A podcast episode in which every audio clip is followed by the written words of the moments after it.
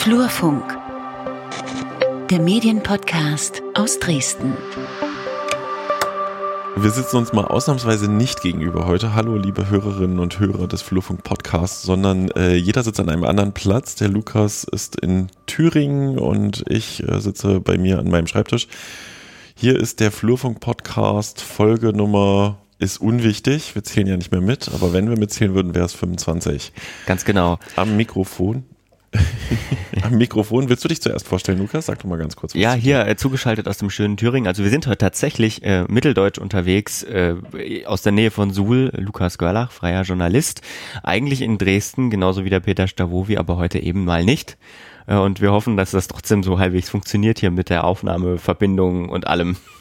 Wer bist du? Ich bin Peter Stavovi, ähm, ja, Journalist, Medienjournalist, Blogger, Dozent, äh, auch manchmal Medienberater und ich sitze im schönen Dresden die ganze Zeit. So. Was haben wir heute für Themen, Lukas? Erzähl mal. Mm, ja, also wir fassen zusammen, was so in den letzten anderthalb, zwei Wochen seit unserer letzten Episode in der Medienlandschaft in Mitteldeutschland passiert ist. Wir sprechen zum Beispiel über den Preis für die Freiheit und Zukunft der Medien. Der ist, zumindest ist angekündigt worden, wer ihn wer ihn äh, bekommen wird. Und wir haben einen der Pre Preisträger im Interview. Genau, und dann berichten wir vom Sommerfest der Sächsischen Landesanstalt für Medien, privaten Rundfunk und neue Medien. Und äh, dort waren wir einfach mal vor Ort und ähm, der Lukas hat ein spannendes Interview mitgebracht zum Thema digitales, äh, also Lokalfernsehen als digitales Erbe. Ganz genau. Ja, und danach am Ende wie immer die Rubrik, worüber wir auch noch hätten sprechen können. Die ist diesmal ein bisschen größer, weil es gibt viel, viele kleine Sachen, über die wir reden können. Wenn ich ganz kurz einhaken darf, Lukas, es ist wirklich sehr ungewohnt, dass wir uns nicht gegenüber sitzen im Studio. Ja, absolut. Und ich würde sonst nämlich sagen, guck mich nicht so an, du hast mir ins Gesicht geguckt. Als perfekte Einleitung perfekte in das erste Thema. Du hast mir ins Gesicht geguckt, das darfst du nicht. Doch, darfst du natürlich. Ähm, der Vorfall hat bundesweit für Schlagzeilen gesorgt. Das war, als die Kanzlerin zum Besuch war, übrigens übrigens, ähm, ich glaube, beim Sommerfest der CDU-Fraktion äh, des Sächsischen Landtags. Da äh, wollten ein paar Journalisten für ZDF Frontal Videoaufnahmen machen, vor allen Dingen von den Gegendemonstranten und wurden dabei abgehalten. Der sogenannte Hutbürger-Vorfall. Ähm, Arndt Ginzel ist einer der Journalisten, der Kameramann Gerald Gerber ist der andere. Und äh, dieser berühmte Vorfall, sie haben ins Gesicht gefilmt, sie dürfen das nicht, sorgte dann am darauffolgenden Tag bundesweit, bundesweit für Reaktionen. Ähm, und wir haben mit Arndt Ginzel darüber ein äh, Telefoninterview gemacht. Arndt, du hast den Preis ja unter anderem auch dafür bekommen oder vor allem dafür bekommen, dass du dich für die Pressefreiheit eingesetzt hast und ähm, diesen darf man das sagen, Hutbürgervorfall äh, an die Öffentlichkeit gebracht hast. Wenn du da heute dran denkst, wie denkst du heute über diesen Vorfall und, und was hatte das für Nachwirkungen für dich? Naja, es war ja aus der Situation geboren. Nicht? Also wir, wir haben ja dort gedreht, ähm, eigentlich äh, für Frontal 21. Und ähm, das war schon in dem Moment ärgerlich, äh, was uns da widerfahren ist, weil ähm, letztlich sind wir wahnsinnig lange aufgehalten worden. Ähm, aber es war auch ähm, so, dass ich mich dann teilweise an, an andere Situationen erinnert gefühlt habe und ähm, dachte, Mensch, äh, das kann ja wohl nicht wahr sein. Ähm, das läuft jetzt immer noch so. Ich hatte eine gewisse Pegida-freie, Legida-freie Zeit und hatte es in den letzten Jahren immer wieder erlebt, dass ähm, Polizisten sozusagen ähm, letztlich den Aufforderungen von äh, AfD oder Pegida-Demonstranten nachgekommen sind und uns an, an der Arbeit behindert haben. Äh, und ähm, jetzt dachte ich so, ähm, also im vergangenen Jahr dachte ich so, äh, Mensch, äh, unfassbar, das läuft immer noch so. Ne? Und jetzt reicht's mir einfach mal und ähm, jetzt, jetzt muss man das dokumentieren und zumindest im Kollegenkreis erstmal öffentlich machen. Und ähm, ich hatte ganz frisch mein Facebook äh, gerade eröffnet im Mai und hat's da hochgeladen, ähm, hatte lediglich, ich weiß nicht, ein paar Höflichkeits... Äh, Facebook-Freunde und äh, am nächsten Tag war das Ding sozusagen da ähm, ziemlich weit verbreitet, ähm, dieses Video, was ich da hochgeladen habe und ähm, ja, und hatte natürlich dann dadurch, dass sich äh, der Ministerpräsident dann noch einschaltete via Twitter ähm, und uns sozusagen indirekt kritisierte und uns als ähm, unseriös darstellte, dann eine entsprechende Empörungswelle ausgelöst. So, ich denke, Entschuldigung, ich denke, ähm, dass dass das ein bisschen was bewegt hat. Ich glaube auch, dass es ähm, zum richtigen Zeitpunkt passiert ist. Ähm, ich glaube, dass es ein bisschen was ähm, ja auch verändert haben könnte, zumindest im Bewusstsein der Polizeiführung, vielleicht auch im Innenministerium. Und ähm, das insofern war es, natürlich irgendwo ein Beitrag, aber ähm, das sind halt Erfahrungen, die auch äh, Journalistenkollegen äh, schon vor mir gemacht haben und die sich schon allmählich fast daran gewöhnt haben, dass sie in solche Situationen kommen. Und ähm, der Journalistenverband, Reporter ohne Grenzen, aber auch der, auch der Sender, für den ich tätig war äh, zu dem Zeitpunkt, äh, haben, haben uns eben entschieden, dass wir, dass wir ähm, das jetzt nicht einfach so im Raum stehen lassen, sondern ähm, dass wir versuchen, dort elementare Rechte, die wir einfach haben als, als Journalisten, dann eben auch versuchen durchzukämpfen. Vielleicht müssen wir noch mal ganz kurz aufdröseln, was ist eigentlich vorgefallen? Also aus, wie hat sich die Polizei aus deiner Sicht damals falsch verhalten? Es war ja, es war ja quasi wie so ein zweigeteiltes Ereignis. Nicht? Also mein, mein Kameramann war vor Ort, drehte wie immer und wurde beleidigt und ähm, aber hat dann eben ganz ruhig weitergedreht. Äh, es war der Tag, an dem äh, die Kanzlerin nach Dresden gereist ist ähm, und AfD und Pegida haben mobil gemacht und äh, unsere Aufgabe war es, ähm, sozusagen da ein Stimmungsbild zu drehen. Und ähm, mein Kameramann war quasi schon vor Ort, weil wir getrennt angereist sind und wurde dort eben massiv bepöbelt von einem der Demonstranten. Ähm, der lief ihn immer wieder in die Kamera rein und versuchte sich dort äh, vor seiner Kamera ihm zu drohen und äh, ihn dazu zu bringen, die Kamera auszuschalten und äh, machte dann einen Riesenbohai äh, und rief nach der Polizei, die da am Rande stand und das Ganze eigentlich auch die ganze Zeit über beobachtet hat, ohne einzuschreiten. Und letzten Endes äh, bekam ich das eben auch alles mit, weil ich zugeschaltet war, weil ich mit ihm telefoniert habe ähm, im Auto bei, bei, bei der Anreise und hat dann eben miterlebt, wie dann äh, nicht die Polizei zugunsten meines Kameramanns eingeschritten ist, sondern ihn rausnahm äh, und ihm aufforderte, ähm, die Kamera auszumachen. Und ähm, da dachte ich so, also das ist ja unfassbar. Ne? Und dann bin ich dahin und wir wurden dann einer endlosen äh, Kontrolle unterzogen, ähm, die ewig dauerte, gefühlt, ähm, immer wieder mit der Be Begründung, äh, man wolle unsere Presseausweise kontrollieren, was eigentlich eine, eine Sache ist, die dauert maximal, weiß ich nicht, zwei, drei Minuten. Man guckt da drauf und dann kann man, kann das Team einfach weiter und uns lief die Zeit weg, weil ähm, Frau Merkel äh, dort vorbeifahren wollte äh, an dieser Straße am Stadion und wir das natürlich gerne drehen wollten. Ne? Und ähm, final war es dann so, dass einer der äh, äh, Pegida-Demonstranten letztlich zur Polizei rannte, zu uns rannte und behauptete, ich hätte ähm, irgendwie ihn beleidigt ähm, und eine Strafanzeige stellte. Eine Sache, die sich wahrscheinlich innerhalb von wenigen Minuten hätte aufklären lassen, weil mein Kameramann einfach auch diesen Vorfall durch Zufall gedreht hat. Da war ein Passant, der hatte da irgendwas gerufen und dann gab es irgendwie ein Hin und Her. Und äh, der Mann, der da zu uns kam, behauptete nun plötzlich, ich sei das. Ne? Und ähm, die Polizei war dann aber sehr, auf mich wirkten die sehr zufrieden, dass sie jetzt also wirklich was gegen uns hatten und ähm, dass sie nun wirklich einen Vorwand hatten, um uns da noch weiter zu kontrollieren. Und das Ganze zog sich eben nochmal ewig hin.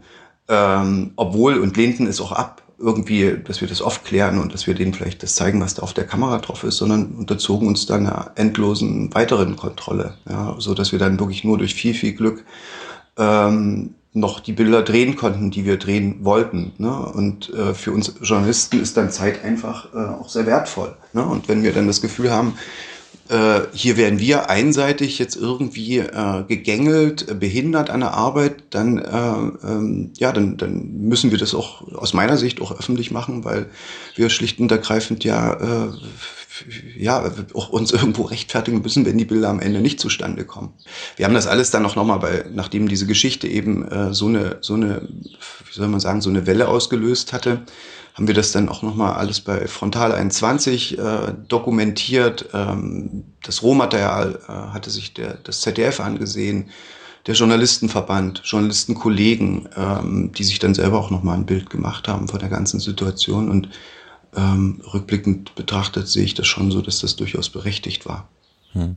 Hattest du das Gefühl, dass die Aktion von dem, dem Hut, Wutbürger und auch seinem Kollegen, dass das äh, schon geplant war oder war das so eine zufällige Sache? Hatten die vor, einfach jetzt ein paar Journalisten hochzunehmen oder ist es äh, wirklich eher so naja, keine Ahnung, dass der Typ so unberechenbar eskaliert ist? Ich, ich habe keine Idee, was ihn dazu bewogen hat, ähm, was, was da, welche Motive da eine Rolle gespielt haben könnten. Also irgendwo wurde mal spekuliert, ähm, wie sich herausgestellt hat, hat er irgendwie beim LKA gearbeitet und irgendwo wurde mal in der Dresdner Zeitung spekuliert ähm, oder berichtet, dass, ähm, dass die äh, auch so eine Schulung äh, dort äh, äh, ja besucht haben, wo denen erklärt wurde, dass Nahaufnahmen oder Porträtaufnahmen verboten sind. Und auf mich wirkte es so, ehrlich gesagt, als würde er immer wieder in diese Kamera reinlaufen um sozusagen Bilder, die aus seiner Sicht verboten sind, erst zu erzeugen, um sie dann, um uns sozusagen ähm, damit äh, am, am Drehen zu hindern. Ja, das war mein Eindruck. Und auf dem Rohmaterial habe ich erkannt, ähm, die kamen da an und hatten uns dann als Merkel TV und sonst was beschimpft, also den Kameramann, der da schon vor Ort war. Ähm, das war so dieses, pressefeindliche Klima, was einfach dort äh, sehr verbreitet ist und was wir auch einfach schon seit Bestehen von Pegida kennen. Das war jetzt für mich äh, auch keine neue, insgesamt neue Situation. Für mich war eben ähm, vor allen Dingen die Handlungsweise der Polizei das, was ich nicht verstanden habe. Und wo ich dachte, ey, kommt, also es kann äh, also ihr, ihr seid doch hier vor Ort, ihr habt doch unsere Arbeit zu schützen und, und, und uns ähm, vor solchen Situationen zu bewahren. Warum schreitet ihr hier einseitig ein? Warum macht ihr es euch so einfach und zieht einfach den meinen Kollegen daraus? Ne? Also das war das, was mich störte. Und ähm, äh, der, der, der Hutbürger ähm, als solches, ich, ich sage jetzt mal, das war nur ein Symptom eines weiter fortschreitenden äh, pressefeindlichen Klimas, wie es eben von Anfang an schon äh, angelegt war und existierte bei Pegida und sich eben äh, hartnäckig bis heute hält. Da ergeben sich jede Menge Fragen draus, aber hat sich das Verhalten der Polizei seitdem, äh, also es gibt ja jetzt mehrere öffentliche Meldungen dazu, es gab Gespräche mit dem DJV, ähm, man verfolgt so, was andere Journalisten oder auch äh, du bei Twitter etc. macht. Äh, hat sich das Verhalten der sächsischen Polizei seitdem gebessert? Das ist ja immer so schwer, schwer zu sagen, ähm, weil, weil man ja auch selber nur immer solche Ausschnitte irgendwie äh, wahrnimmt. Ne? Also wenn man gerade mal selber wieder auf einer Demonstration oder bei einem Rechtsrock-Konzert äh, ist oder so, ähm, mein Gefühl jetzt mit Blick äh, auf die Veranstaltung, die ich besucht habe in, in, letzter Zeit, von denen ich berichtet habe, ja, es hat sich was verändert. Ähm, ob das jetzt äh, monokausal mit den Ereignissen im vergangenen Jahr zu tun hat, weiß ich nicht, ähm, will das auch nicht überbewerten oder überschätzen. Ähm, es gab ja dann erstmal diese Entschuldigung äh, letztlich der, der Polizei in Dresden ähm, vergangenen Jahr. Mein Eindruck war, ja, es hat sich was geändert, aber das ist halt ein Eindruck, ne? Der, der speist sich einfach jetzt aus zwei wesentlichen Ereignissen. Das eine war ähm, letztlich dieses ähm, Neonazi äh, Festival, Schild- und Schwertfestival in Ostritz, wo ich den Eindruck habe, die Polizisten unterstützen uns bei unserer Arbeit, die schützen uns auch tatsächlich ermöglichen uns gleichzeitig einen Zugang zu den Ereignissen und zu den Versammlungsorten. Ähm, und zum anderen war, waren das natürlich auch Ereignisse, die ich jetzt so in, in Thema da äh, äh, am vergangenen Wochenende wahrgenommen habe, was ja geradezu vorbildlich war, wo wir also permanent äh, Zugang hatten zu dem Versammlungsort der Rechtsextremisten und von Polizisten geschützt wurden. Jetzt weiß ich natürlich nicht, ob das wirklich zurückgeht auf das, was vergangenes Jahr passierte oder was ehrlich gesagt so ein bisschen mein, mein, mein äh, Gefühl ist, dass es Teil der polizeilichen Taktik ist, dass man sagt, wir äh, werden hier ähm, also den äh, Rechtsextremisten das Leben so schwer wie möglich machen. Und dazu gehört auch, dass sie sich gefallen lassen müssen, von den angereisten äh, Journalisten befragen zu lassen, fotografieren zu lassen. Das ist aber jetzt Spekulation, ne? Also was jetzt Ursache und was letzten Endes Wirkung ist. Hast du den, den Hut, Wutbürger eigentlich nochmal getroffen? Nee, äh, ähm, den Hutbürger haben wir nicht mehr getroffen. Ähm, ist vielleicht auch ein bisschen schwierig. Ähm, na klar, verfolgen wir das auch mit. natürlich haben wir das auch mitbekommen, dass er jetzt über seinen äh, AfD-Anwalt ähm, Kra äh, sozusagen das ZDF äh, verklagt. Ähm, äh, ich, ich muss ehrlich sagen, mit Blick auf den Schriftsatz, okay, wie gesagt, das, das liegt alles beim ZDF, die haben da hervorragende Justiziare, aber so wie die Einschätzung im Augenblick äh, ist, ähm, ist das wohl, wird es wohl eher schwer mit Geld für Hutbürger. Mike. Was waren denn jetzt die Reaktionen? Jetzt seid ihr mit dem, also ihr bekommt den Preis ja noch, ihr habt, es gab die Pressemitteilung, dass ihr ausgezeichnet werdet. Äh, was waren so die Reaktionen, die du bekommen hast? Es war, wir, wir sind natürlich alle sehr glücklich drüber, weil, weil Leipzig ähm, ist für mich vor allen Dingen eben auch ähm, etwas Besonderes, dass, dass meine, meine, seit 30 Jahren meine, meine äh, Heimatstadt und ähm, ist für mich auch ein Symbol irgendwo ähm, für, für die Veränderung 1989, ähm, wo die Presse- und Medienfreiheit natürlich eine der zentralen Forderungen der Demonstranten damals waren, äh, 89. Und äh, das, dessen bin ich mir schon bewusst, dass das was ganz Besonderes ist, dass man, dass, dass ich, dass ich ja mit Gerald zusammen, äh, also dem Kameramann hier ausgezeichnet werden werde. Und in den Redaktionen ist natürlich die Freude groß und auch, ähm, auch vom MDR kam sehr viel Zuspruch, weil wir arbeiten ja auch viel für den Mitteldeutschen Rundfunk. Ähm, der Programmdirektor hat gratuliert, die Intendantin hat gratuliert. Das ist natürlich schon irgendwie, da fühlt man sich schon gut irgendwie. Magst du uns noch ein bisschen verraten? Du, du arbeitest ja auch sehr viel investigativ. Ne? Ich bin ja auch einer deiner Facebook-Freunde und verfolge ganz viel.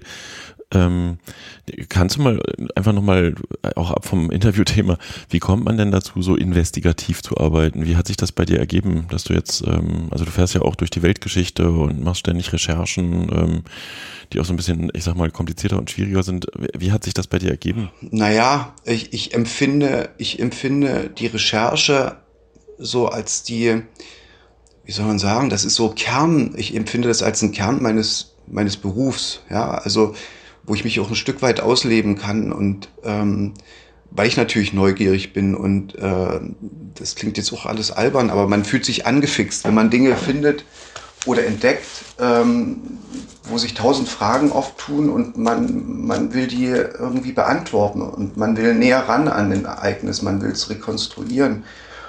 Und ähm, da, das, das zieht natürlich nach sich, dass man oftmals auch das Glück hat, äh, Dinge zu, zu, zu recherchieren, über die bis jetzt noch niemand berichtet hat oder einen neuen Aspekt, eine Information bekommt, ähm, die man für berichtenswert hält.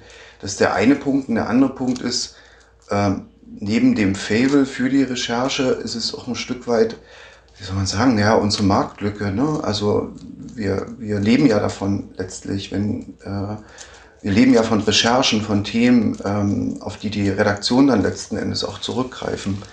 Und ähm, deswegen, ja, deswegen äh, ist das so Teil unseres Kerngeschäfts. Wenn ich von uns rede, ist das jetzt nicht der, äh, das ist sozusagen mein Büro. Das betrifft meine beiden anderen Kollegen Thomas Datt und, und Martin Krauser ebenso. Das, wir, wir machen das einfach gerne. Wir, wir, wir brennen dafür, wenn man so will. Und ähm, das sind manchmal auch Themen, das sind ja nicht nur Rechtsextre also Themen, die, die sich mit Rechtsextremismus beschäftigen, sondern kürzlich ähm, gab es einen Pharmaskandal mit äh, klinischen Studien in Rumänien, wo wahnsinnig viele internationale Pharmakonzerne involviert sind. Äh, ein Thema, der bis jetzt auch jenseits von Rumänien überhaupt nicht behandelt wurde und so international und europäisch ist aus meiner Sicht, wo ich sage, ähm, ja, das ist jetzt ein Thema, was gerade eigentlich keine Konjunktur hat und trotzdem so wichtig ist, ähm, äh, dass, dass, wir, dass wir solche Themen eben auch machen ne? und jetzt nicht ausschließlich auf AfD und äh, äh, ja, diese Rechtsextremismus-Themen äh, konzentrieren. Das ist wichtig, klar, aber es ist nicht das Einzige. Vielen Dank an Ginzel für das Interview und die Preisverleihung, die ist dann am 8. Oktober diesen Jahres in Leipzig. Das ist ja auch schon fast ein historisches Datum. ähm, ganz spannend noch vielleicht auch als Ergänzung, nachdem dieser Vorfall war und wir, ich hatte im Flurfunk ja auch, äh, glaube ich, sogar mit als einer der ersten berichtet, ähm, nachdem das Video von Arndt Ginzel quasi schon ein bisschen viral gegangen war, gab es ja auch durchaus eine Diskussion, wie es eigentlich um die Pressefreiheit in Sachsen steht. Und ähm, ich hatte damals dann auch im Deutschlandradio ein Interview gegeben zum Thema Pressefreiheit mit der Überschrift Nein, wir haben in Sachsen kein Problem mit der Pressefreiheit äh, weil ich eben der Meinung bin, dass tatsächlich die äh, klassische Zusammenarbeit zwischen Politik, Betrieb und Medien in der Summe sehr sauber läuft und auch regulär läuft. Und ja, es gibt halt eben diese Ausreißer und diese Zwischenfälle und ähm, äh, das hatte ich aber damals äh, quasi zur Diskussion gestellt und fand im Nachgang ganz spannend, dass ja Ine Dippmann, die DJV-Vorsitzende, das eben aus ihrer Perspektive schon, hier gibt es ein Problem mit der Pressefreiheit, aber eben auf die Polizei bezogen ähm, quasi ergänzte oder vielleicht, also das war nicht wirklich widersprüchlich, Lukas, aber mhm. Das war schon eine ganz spannende Diskussion. Wir haben ja über ein ähnliches Thema mit Ina auch schon mal hier im Podcast gesprochen, da war sie eine ganze Folge mit dabei, ne? Ja, Genau. Aber die Frage, ne, haben wir in Sachsen ein Problem mit der Pressefreiheit? Äh, die würde ich jederzeit wieder verneinen. Nein, wir haben kein Problem mit der Pressefreiheit. Wobei es eben gerade dieses Demonstrationsgeschehen geht, gibt, da haben wir auch in der letzten Folge mit äh, Lilly drüber gesprochen mhm. und ähm, ja, also hinsichtlich Polizei muss man ja sagen, da tut sich ja auch einiges. Insofern ja, äh, das, das war ja jetzt auch wieder, also vielleicht das noch kurz als Nachklapp auch zur vergangenen Folge. Ähm, Lilly hatte ja äh, angekündigt, dass sie auch in Thema, also sie war ja in, letz in der letzten Folge zu Gast und hat erzählt von Ostritz, ähm, von ihren Erfahrungen dort und sie war ja auch in Thema jetzt am vergangenen Wochenende. Ich bin ja jetzt auch gerade quasi ganz in der Nähe. Ähm, und da scheint es zumindest das, was ich so mitbekommen habe, auch über Twitter ähm, von Lilly und diversen anderen Accounts, dass die Polizei ihre Arbeit äh, ziemlich gut gemacht haben soll und die MedienvertreterInnen auch ähm, ordentlich auf das äh, Veranstaltungsgelände gelassen hat und so weiter und so fort. Hm, das war ja das, was Arndt Ginzel auch im Interview ja. erwähnt hat, dass er eben am vergangenen Wochenende genau. das sehr positiv erlebt hat. Wobei man halt auch sagen muss, daran erkennt man auch so ein bisschen den politischen Willen dahinter, sage ich mal, äh, der mhm. bei der Polizei vorhanden ist, dass man äh, man kann es den Nazis leicht machen, man kann es ihnen aber auch richtig schwer machen oder man kann es ihnen auch unangenehm machen. Ja. Und das ist definitiv in Thüringen passiert. Und ähm, die sächsische Polizei, ja, wir beobachten das weiter, hat auf jeden Fall ja in Ostritz durchaus auch schon mal ähm, eine andere Performance hingelegt, in dem Sinne, als sie es zuvor getan hat. Also wie gesagt, da ist aus unserer Sicht Bewegung drin. Ja. ja. Wir hatten einen Termin letzte Woche Freitag, da bleiben wir gleich bei, bei vergangenem Freitag, denn wir waren ja nicht Jetzt. in Thema, sondern wir waren in Leipzig. Genau. Und zwar in einer wirklich, wirklich schönen Villa. Ich habe die Villa auch bei Instagram ja. gepostet. Das wusste ich ja. Das ist böse. Ich war schon ein paar Mal auf dem Sommerfest der Sächsischen Landesanstalt für Privaten Rundfunk und Neue Medien.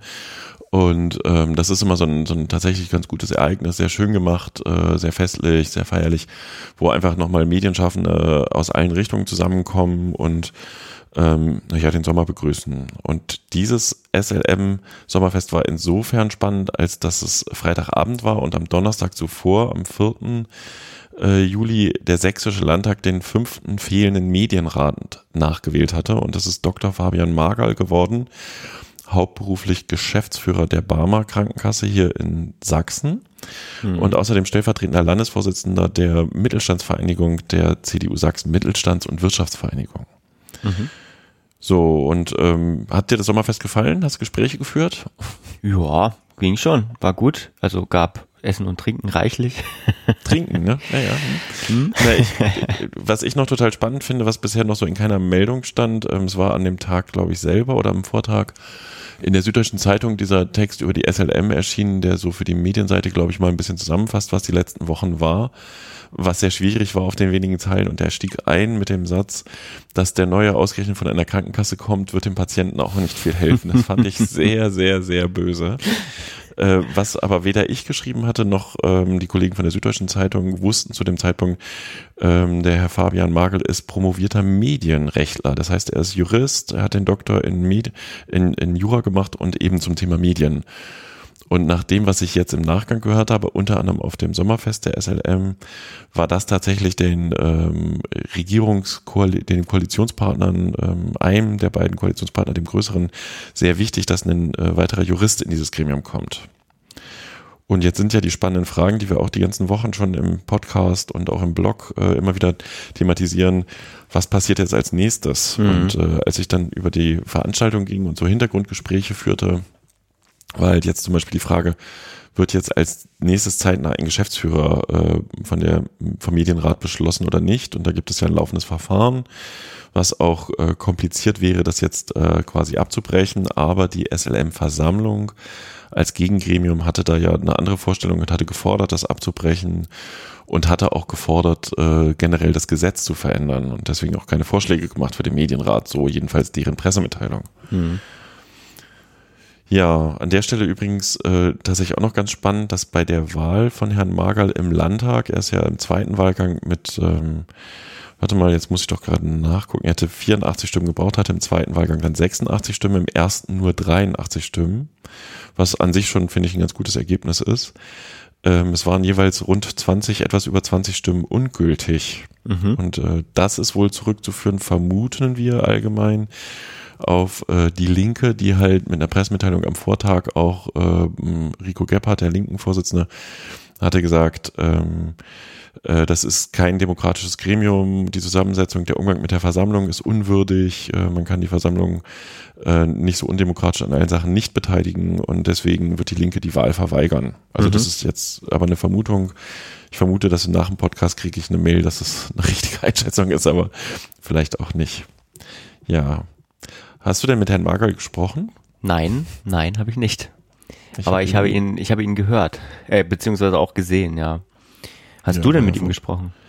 Nee, an dem Abend selber haben wir uns nur kurz gegrüßt. Wir hatten uns äh, am Donnerstagabend, dem Tag seiner Wahl, auf dem äh, Empfang im Sächsischen Landtag, da gibt's dann immer so einen Sommerabschluss, äh, äh, kurz unterhalten und ähm, sind da aber nicht in die Sache selber reingegangen, weil das fand ich jetzt auch unpassend, jemand, der gerade gewählt ist, obwohl er wahrscheinlich schon eingearbeitet ist, jetzt mal gleich irgendwie so eine Interviewpistole auf die Brust zu setzen. Mhm. Wir haben ja noch einige, ähm, sag ich mal, neu besetzte Stellen, so wenn man sich die Medienlandschaft anguckt, die sich lohnen würde, mal irgendwann in den Podcast einzuladen, aber vielleicht erst, wenn, sag ich mal, die Amtszeit mhm. schon etwas wert, ne? Ja, man muss wie gesagt jetzt mal gucken, wie sich das entwickelt. Ähm, der Medienrat ist jetzt halt wieder vollständig. Jetzt ist die SLM aus der Sicht wieder handlungsfähig. Mhm. Ähm, der Vizepräsident ist ja jetzt auch äh, neu besetzt und vergeben. Der Posten, das war vorher die Grit Wiskirchen. Äh, das ist jetzt der Professor Heinker. Mhm. Insofern gucken wir mal, was als nächstes passiert. Wir bleiben dran. Ja, wir bleiben dran. Ähm, eine spannende Geschichte äh, habe ich äh, äh, mitbekommen auf dem SLM Sommerfest, sage ich mal so. Also es ist ja so, dass ist, da ist tatsächlich viel Netzwerken, da wird Live-Musik gespielt, ähm, viel, viel gegessen, viel geredet, aber es gab auch einige Programmpunkte. Also man konnte so verschiedene Apps ausprobieren äh, und so weiter und so fort. Aber in dem Sitzungssaal äh, in der Villa gab es auch einen kurzen Vortrag, obwohl es war vielleicht gar nicht, gar kein richtiger Vortrag, sondern eher eine Vorführung eines Projektes, äh, das die SLM ähm, ein bisschen mitbetreut, sag ich mal. Und zwar äh, geht es da um Lokalfernsehen als digitales Erbe. Da hat die äh, Judith Kretschmer von der Uni Leipzig, die das Projekt mitbetreut, dasselbe vorgestellt und zwar weniger äh, mit Worten, mit eigenen Worten, als durch tatsächlich digitalisierte Aufnahmen vom sächsischen Lokalfernsehen aus der Wendezeit. Habe ich, ähm, habe ich so die Ankündigung gehört, gelesen und habe gedacht, na, hm, Lokalfernsehen, weiß ich jetzt nicht. Ähm, und dann waren wir aber dort und tatsächlich äh, würde ich das schon äh, die zeitgeschichtliche Relevanz dessen, was wir dort gesehen haben, gar nicht äh, hoch genug einschätzen. Denn sie hatte da so eine kleine Auswahl getroffen aus, glaube ich, zehn Filmchen irgendwie, a fünf bis acht Minuten. Ähm, von der Wendezeit von verschiedenen Regionalfernsehsendern äh, in Sachsen, in der es Anfang der 90er wohl irgendwie 80 Stück gab. Ähm, da war zum Beispiel Studio Leipzig dabei, da war dabei ein Lokalsender aus dem Erzgebirge, äh, aus, aus Görlitz. Und wir haben uns das angeschaut und ähm, das spiegelte so ein bisschen sag ich mal, die Lebensrealität äh, der Leute damals wieder, vielleicht sogar ein bisschen besser, als das in anderen Medien zu dieser Zeit lief. Also mal vielleicht ein kurzen Be kurzes Beispiel.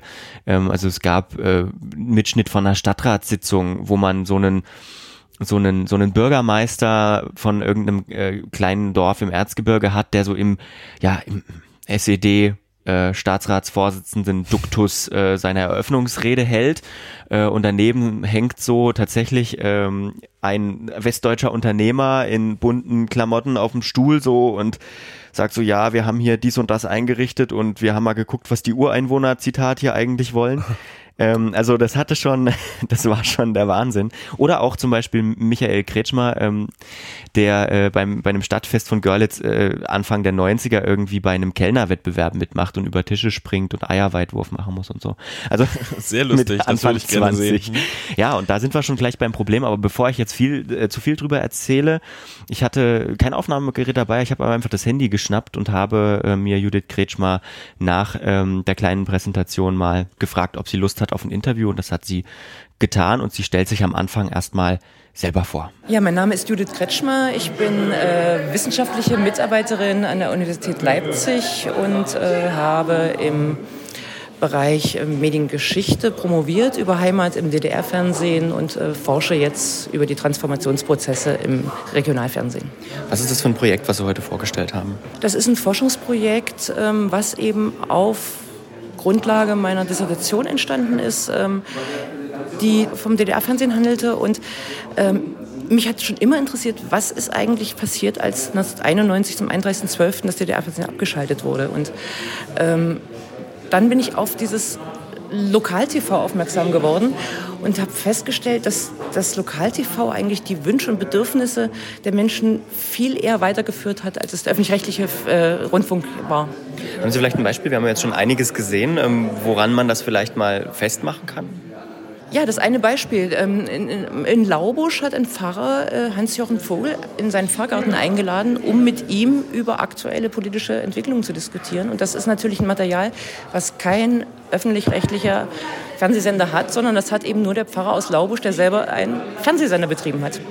Jetzt, äh, wo haben Sie denn das ganze Material her? Gut, von dem Pfarrer aus Laubusch, vielleicht von dem Pfarrer aus Laubusch, aber ähm, auch diverse andere Leipzig-Fernsehen. Äh, Wie sind Sie an das Material herangekommen? Ähm, das ist ganz unterschiedlich. Ähm, ein Teil des Materials äh, kommt aus dem Pilotprojekt der Sächsischen Landesmedienanstalt, die äh, sich der Sicherung und Digitalisierung des äh, Bestandes des Lokalfernsehens gewidmet hat. Aber die haben nur punktuell neun Sender gesichert. Ähm, insgesamt gab es in den 90er Jahren über 80. Manche Sender haben ihr Programmvermögen selber digitalisiert und selber archiviert. Manche haben es an städtische Archive übergeben.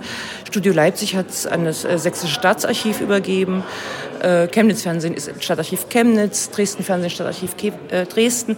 Es ist wirklich über das gesamte Land Sachsen verbreitet und in viel Material liegt auch noch in Umzugskisten auf Dachböden und in Kellern oder ist halt äh, äh, mit der Flut äh, weggespült worden, zerstört worden, weggeschmissen worden. Also es ist ganz unterschiedlich. Ja, gerade das Material, was noch irgendwo rumliegt, ist problematisch, oder? Weil die halten sich ja auch nicht ewig, die VHS-Kassetten.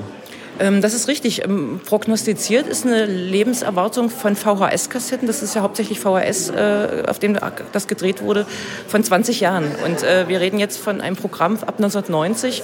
Das heißt, man kann sich ausrechnen, dass eigentlich diese Haltbarkeit schon lange, lange überschritten ist. Und insofern äh, ist es dringend nötig, die zu sichern, zumal die konservatorisch überhaupt nicht so gelagert sind, dass die noch erhalten werden können. Also die Uhr tickt.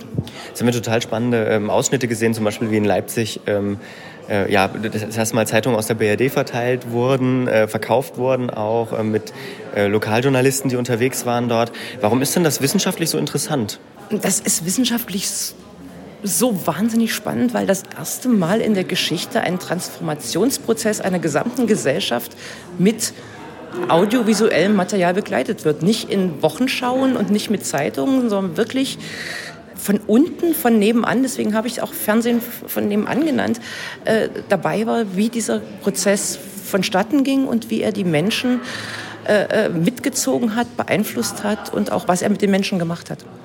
Wie geht es weiter mit dem Projekt? Boah, das ist eine gute Frage. Ähm, dieses Forschungsprojekt ist ein nicht gefördertes, rein aus Idealismus betriebenes Projekt, weil ich das ganz, ganz wichtig finde, dieses Programm der Öffentlichkeit zugänglich zu machen, auch die Inhalte. Und weil ich es wichtig finde, dazu aufzurufen oder weiter zu initiieren, dass dieses Material gesichert und erhalten wird. Und gleichzeitig möchte ich auch mit diesem Projekt ein Stück Mediengeschichte weiterschreiben. Was ist ab 31.12.1990 passiert? Das DDR-Fernsehen ist äh, weitreichend erforscht, der Übergang zum öffentlich-rechtlichen Rundfunk auch, aber die Lokal-TV-Programme eben nicht. Und sie sind belächelt als unprofessionelle Heimatsender bis heute, aber sie haben einen so wahnsinnig integrativen Wert, dass ich finde, dass man das auch weiter verbreiten muss. Kann man das Projekt irgendwie unterstützen? Man kann es unterstützen, indem man zum einen mir mitteilt, wenn noch irgendwo Materialien zu finden sind, äh, in Kellern auf Dachböden. Äh, man kann es finanziell unterstützen, sehr, sehr gerne. Wie gesagt, es ist äh, im Moment äh, keinerlei Förderung unterzogen. Oder auch mit äh, äh, Informationen und Rat und Tat. Ich bin da sehr, sehr gerne äh, offen für alles. Kann man äh, die Stücke, die wir heute gesehen haben, irgendwo sehen schon? Oder gibt es da eine Möglichkeit? Nein, die sind äh, noch in den Archiven, in den Archiven, die ich genannt habe, auch zum Teil in den Archiven der Sächsischen Landesmedienanstalt von dem Digitalisierungsprozess. Es ist geplant, sie einmal äh, in Teilöffentlichkeiten zugänglich zu machen. Ins Internet können sie nicht gestellt werden, weil es ist ein Rechteproblem. Ähm, die Rechte am Bild kann man sowieso nicht klären, aber teilweise sind auch die Rechte der Materialien nicht gesichert. Insofern ähm, für wissenschaftliche Zwecke jederzeit anzusehen für private Zwecke sicherlich auch, aber nicht online. Ob da mal eine Möglichkeit besteht, ähm, soweit möchte ich mich jetzt nicht aus dem Fenster lehnen. Ich danke Ihnen sehr. So viel also zum Projekt äh, Digitales Erbe. Wer das jetzt äh, googeln will, der wird da nur relativ wenig finden, beziehungsweise findet eher so ein paar Kleinigkeiten auch in den Shownotes bei uns. Äh, ein paar Links. Es gibt tatsächlich nicht viel, geschweige denn, dass man das sehen kann, aber das hat ja Frau Kretschmer auch im Interview gesagt. Das ist total schwierig. Obwohl aus meiner Sicht wäre es ein total großes, großer Gewinn, ähm, wenn, wenn es da eine Plattform gäbe, wo man sich das online angucken kann. Da hast du also tatsächlich ein Interview von dem Sommerfest mitgebracht und ich nicht. Ja. Tja. Bin ich jetzt ein bisschen neidisch drum. Gut, guten Job gemacht. Ähm, ich habe dafür jede Menge Hintergrundgespräche geführt und aus der ein oder anderen Fragestellung, die dabei aufgekommen ist, könnte demnächst auch noch was entstehen. Aber das wollen wir mal hier nicht verraten. Nein, Sie werden das an gegebener Stelle hören. Bleiben Sie uns treu. Ja, genau. Das ist aber übrigens total schön, Lukas, äh, was man für Feedback auf dem Podcast, Podcast bekommt. Ich habe Mhm. noch auf einem anderen Sommerfest erzählt bekommen, dass meine Aussage im Podcast über einen Medienpolitiker, äh, die ich eingeleitet hatte mit, das ist der Mäh, äh, also ein sehr einflussreicher äh, Medienpolitiker, also mein Mäh interpretiert wurde als der mächtigste. Äh, Und er das doch tatsächlich ähm, weitergeleitet bekommen hat mit Hör mal ab Minute sowieso, das wirst du erwähnt. Und das äh, sorgte für Erheiterung. Ich sagte dann, endlich habe ich, äh, weiß ich, dass wir Hörer haben. Nee, aber ich denke, wir werden schon gehört, du. Ich hoffe. Ne? Ja, worüber? Was hätten wir denn noch besprechen können Genau. heute? Ja, da war einiges. Zum Beispiel, dass die Polizei äh, Sachsen und der DJV Sachsen kooperieren bei der PolizistInnen-Ausbildung. Ähm, wie muss ich mir das vorstellen? Also gemeinsame Schulungen. Ja, nee, das ist tatsächlich so, ähm, nach meinem Kenntnisstand, also ähm, bei mir kam die Information an über den Newsletter des DJV, was dann bei Twitter auch äh, diskutiert wurde, dieser eine Aspekt. Ähm, tatsächlich stand auch ein bisschen vorher schon mal was in der Zeitung, ähm, was DPA gebracht hatte. Es gab also mehrere Auswertungsgespräche zwischen dem Journalistenverband und der sächsischen Polizei und die ähm, Medienarbeit soll jetzt auch nochmal Thema in der Ausbildung der Polizisten werden. Das heißt, es werden wirklich Journalisten gesucht und Journalistinnen, beziehungsweise wurden gesucht, äh, die den Polizisten einmal Rede und Antwort stehen. Und wie mir der DJV-Geschäftsführer beim SLM Sommerfest im Randgespräch verriet, ich habe auch was mitgebracht, äh, hat er sehr viele Bewerbungen und muss jetzt erstmal gucken, also hat die Leute jetzt mal gebeten, ob sie ihm vielleicht mal so zwei, drei Stichpunkte aufschreiben, was sie sich da genau vorstellen, ähm, was sie erzählen können und es wird wahrscheinlich auch nicht jeder zum Zuge kommen. So. Aber ansonsten denke ich, finde ich das eine sehr gute Sache, dass halt die Polizisten halt auch nochmal einen Einblick in die Medienarbeit Ja. bekommen und eben erkennen, dass die Journalisten nicht ihr Feind sind, die Journalistinnen und Journalisten. Ja. Ähm, in in Ja. eine ähnliche Richtung geht vielleicht auch die nächste Meldung, nämlich dass es in Leipzig ähm, ein neues Zentrum geben wird für Journalismus und Demokratie. Da geht's ja im Prinzip auch um ähm, Bildung, was macht eigentlich Journalismus und welche Rolle spielt auch Journalismus. Ne? Genau, und das ist insofern ganz spannend, ähm, als dass es tatsächlich zum gegenwärtigen Zeitpunkt noch gar nicht so viele Informationen gibt. Das, äh, ein Autor von uns ist auf eine Stellenausschreibung gestoßen und dann auch auf eine Liste mit Namen, äh, welche Wissenschaftlerinnen und Wissenschaftler da so äh, dabei sind. Und ganz spannend an der Stelle ist tatsächlich auch, dass es äh, der Co-Rektor der Universität Leipzig involviert ist äh, in leitender Funktion, so dass es also recht hoch angehangen. Ähm, da würde ich vorschlagen, dass wir uns mal äh, anschauen, ob wir da über kurz oder lang mal einen Interviewpartner finden, um uns das im Detail erzählen zu lassen. Ja, hoffentlich klappt das. Worüber wir auch noch hätten sprechen können, ähm, war zum Beispiel, dass die LVZ und die DNN eine Paywall eingerichtet haben und damit sind sie nicht die einzigen. Ne? Paywall, falsches Wording, falsches Wording. Ähm, Das hast du, entschuldige mal, das hast du im, im, im, im, im Flurfunk geschrieben, ja? Das hat der Autor Lars Radau im Flurfunk geschrieben und Oh. hat danach auch den Hinweis bekommen aus dem Mazza-Konzern, zu dem die beiden Zeitungen gehören, dass es vom Wording her nicht ganz korrekt Ah. ist, weil man betrachtet das eher als Digital Membership Modell. Ah, okay. Äh, am Ende ist es aus unserer Sicht das gleiche, deswegen haben wir es auch stehen lassen. Ähm, das kostet jetzt in Zukunft, äh, kosten Beiträge Geld bei LVZ und DNN. Ähm, haben wir im Flurfunk alles fein aufgedrieselt. Die erste Stunde oder so ähnlich werden die Beiträge erst noch kostenfrei zu lesen sein. Das finde ich ein ziemlich charmantes Modell, die Time Wall, mhm. um dann aber doch äh, hinter der Bezahlschranke am Ende ähm, zu verschwinden und Du musst dann halt, äh, was war es, 2,50 Euro, 2,49 Euro pro Woche bezahlen. Dann mhm. bist du bei den monatlichen 10 Euro. Das ist jetzt gerade dieser Netflix- und ähm, Spotify-Preis, der in der Medienbranche so thematisiert wird. Sächsische.de ist auch nicht teurer, im Gegenteil, sondern ähm, die orientieren sich jetzt alle an diesen 10 Euro. Und die Frage ist halt, ob das ähm, ein Weg ist, äh, Journalismus zu finanzieren. Da haben wir jetzt auch schon häufiger drüber gesprochen, mhm. weil ja die klassischen Print-Abos quasi wegbrechen. Ne? Mit peu à peu verschwinden die äh, Print-Abonnenten, was das war für die Verlage durchaus sehr lukrativ. Das wird auch noch eine Weile lukrativ bleiben. Und Online-Journalismus ist halt einfach irgendwie in der Nutzung gewohnt günstig und äh, kostenlos sogar. Meistens kostenlos, ja. Äh, ich finde das in der Summe ganz gut und es passte mir auch gut in den Kram, weil das hast du ja auch mitbekommen, ich äh, parallel die ganze Zeit schon an dem Steady-Modell für den Flurfunk gearbeitet habe.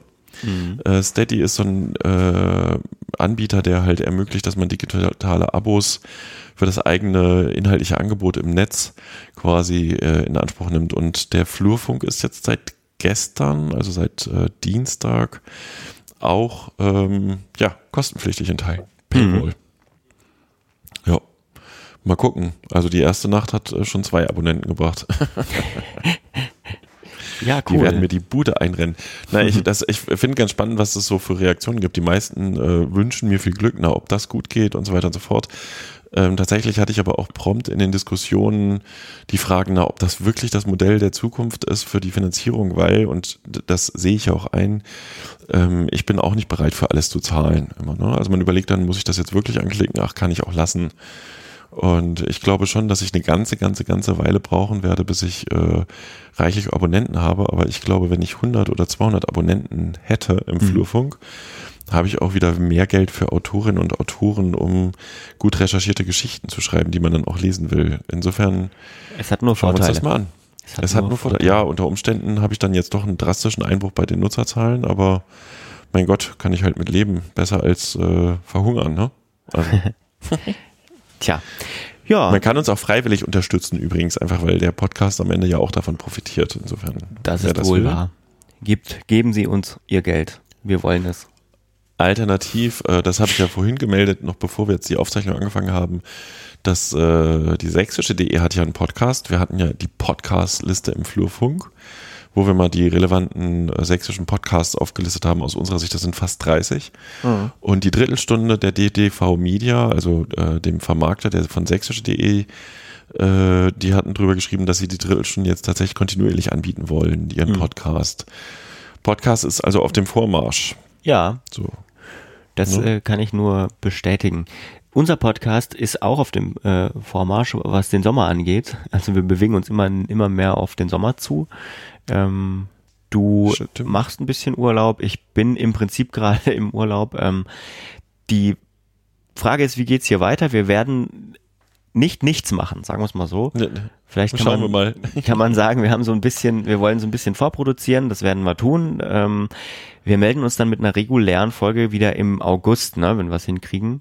Also ähm, es wird was kommen hier auf diesen Kanälen, aber äh, mit regulären tagesaktuellen, ne, tagesaktuellen, wochenaktuellen Folgen, sag ich mal, ähm, machen wir eine kurze Pause.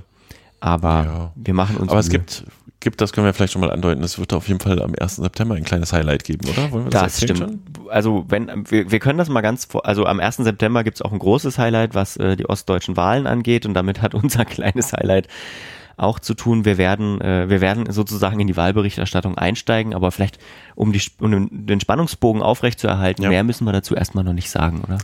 Genau, und ach, übrigens noch eine Anekdote auch von einem der vielen Sommerfeste, auf denen ich die letzten Tage war. Äh, ich bin noch tatsächlich drauf angesprochen und du planst jetzt also ein Podcaster-Treffen, Peter. Weil wir das hier im, im, im Flurfunk-Podcast besprochen haben. Wir haben das tatsächlich auch weitergesponnen. Ne? Also wir waren haben Bier getrunken und haben weitergesponnen und da, wir entwickeln. Ne, wir entwickeln. Und wer Interesse hat, sich zu beteiligen oder wer Interesse hat, das finanziell zu unterstützen durch Werbung und äh, sein Produkt damit bekannter zu machen, der kann sich bei uns melden. Ja, sehr schön. Damit. So, ähm, genug für heute. Genug ne? für heute, ne? Es ist ein schöner Tag draußen. Es ja. war ein bisschen kühl hier in Thüringen, ja. aber sehr schön. schön. Ich sitze jetzt im Büro und arbeite damit. Na, viel Spaß weiterhin. Ich, ich mache Ne? den Podcast jetzt fertig und dann kann man den gleich sofort hören. Das klingt nach einem Plan. Bis Äh, bald. Wiederhören, Hörerinnen und Ja. Hörer. Tschüss. Tschüss. Eine Einfachtonproduktion 2019.